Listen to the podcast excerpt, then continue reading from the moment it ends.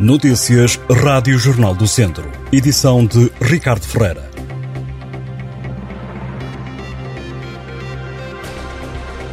Prolongado até quinta-feira de manhã, o aviso de frio na região, o alerta começou hoje e só vai terminar no final da semana, sendo justificado pela persistência de valores baixos de temperatura mínima na região, segundo o Instituto Português do Mar e da Atmosfera. A mínima, nos próximos dias, vai ficar abaixo de zero, havendo mesmo conselhos como Penedono à espera de 5 graus negativos durante a noite. Os professores da região não desarmam. Esta segunda-feira voltaram a fazer greve, desta vez no agrupamento de escolas Infante Dom Henrique em Viseu. Cerca de uma centena de docentes concentraram-se em protesto à porta do estabelecimento de ensino. Nem o frio os afastou. Nos jardins de infância e escolas primárias, a adesão foi de 100%. Já na escola Infante Henrique, a adesão rondou os 80%. A greve aos dois primeiros tempos da manhã, a greve foi aos dois primeiros tempos da manhã. Os professores mostram-se unidos e revoltados com o Estado da Educação. Os militares que asseguram o policiamento da carreira aérea que passa por Viseu estão sem receber esse serviço gratificado há mais de um ano. O Estado está a dever a estes soldados mais de meio milhão de euros. Em Viseu assegurou o patrulhamento da ligação aérea que liga Bragança a Portimão, 45 militares da GNR, que estão a arder com perto de 172 mil euros. Em todo o país são 190 os soldados com pagamentos em atraso, num caso criticado pela Associação dos Profissionais da Guarda.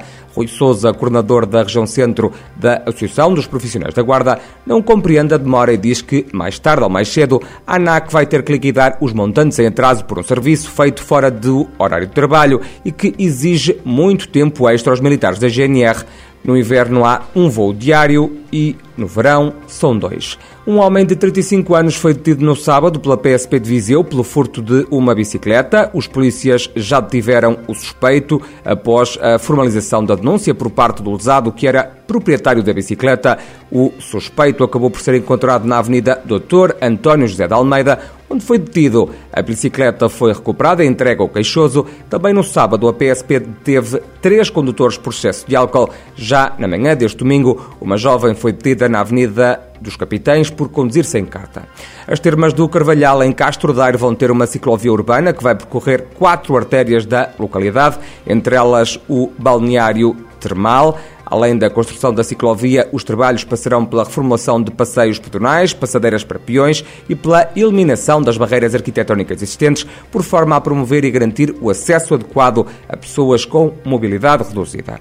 Gustavo Reinas, natural de Nelas, foi o grande vencedor da edição número 10 do programa de talentos de Voice Portugal da RTP. Com apenas 16 anos, Gustavo Reinas, que pertencia à equipa de Marisa Liz, conquistou o público e levantou o troféu na final que aconteceu este domingo. Nas redes sociais do programa, o jovem não escondeu a surpresa pela vitória e agradeceu o apoio de todos que nele votaram.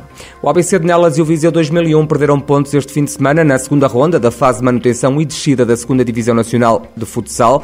A jogar em casa, a equipa nelense sofreu uma pesada derrota por 9-2 frente ao Reguilas Tires na Série 1. Já na segunda série, o Viseu 2001 foi ao terreno do Macedense perder por 5-4. Na Série 1, o ABC é o Lanterna Vermelha, ainda não pontuou nesta fase do campeonato, tal como o Nogueira Otões e Ladoeiro, que estão acima do clube de Nelas. Já o Viseu 2001 na Série 2 é quinto classificado com 3 pontos, os mesmos que o Macedense, que é quarto. E o Termas Hockey Clube conseguiu este fim de semana a primeira vitória da temporada. Os primeiros três pontos foram conseguidos em casa, frente ao Porto, numa partida da 12ª jornada da 2 Divisão Nacional de Hockey em Patins, Zona Norte. O jogo disputado em São Pedro do Sul acabou com a vitória da turma da casa por 5-3 com 10 derrotas, o empate e um triunfo, o Toque é 14 e último classificado com 4 pontos, tantos como o Escola Livre Azemães. Ambos os clubes encontram-se em zona de descida. Estas e outras notícias em jornaldocentro.pt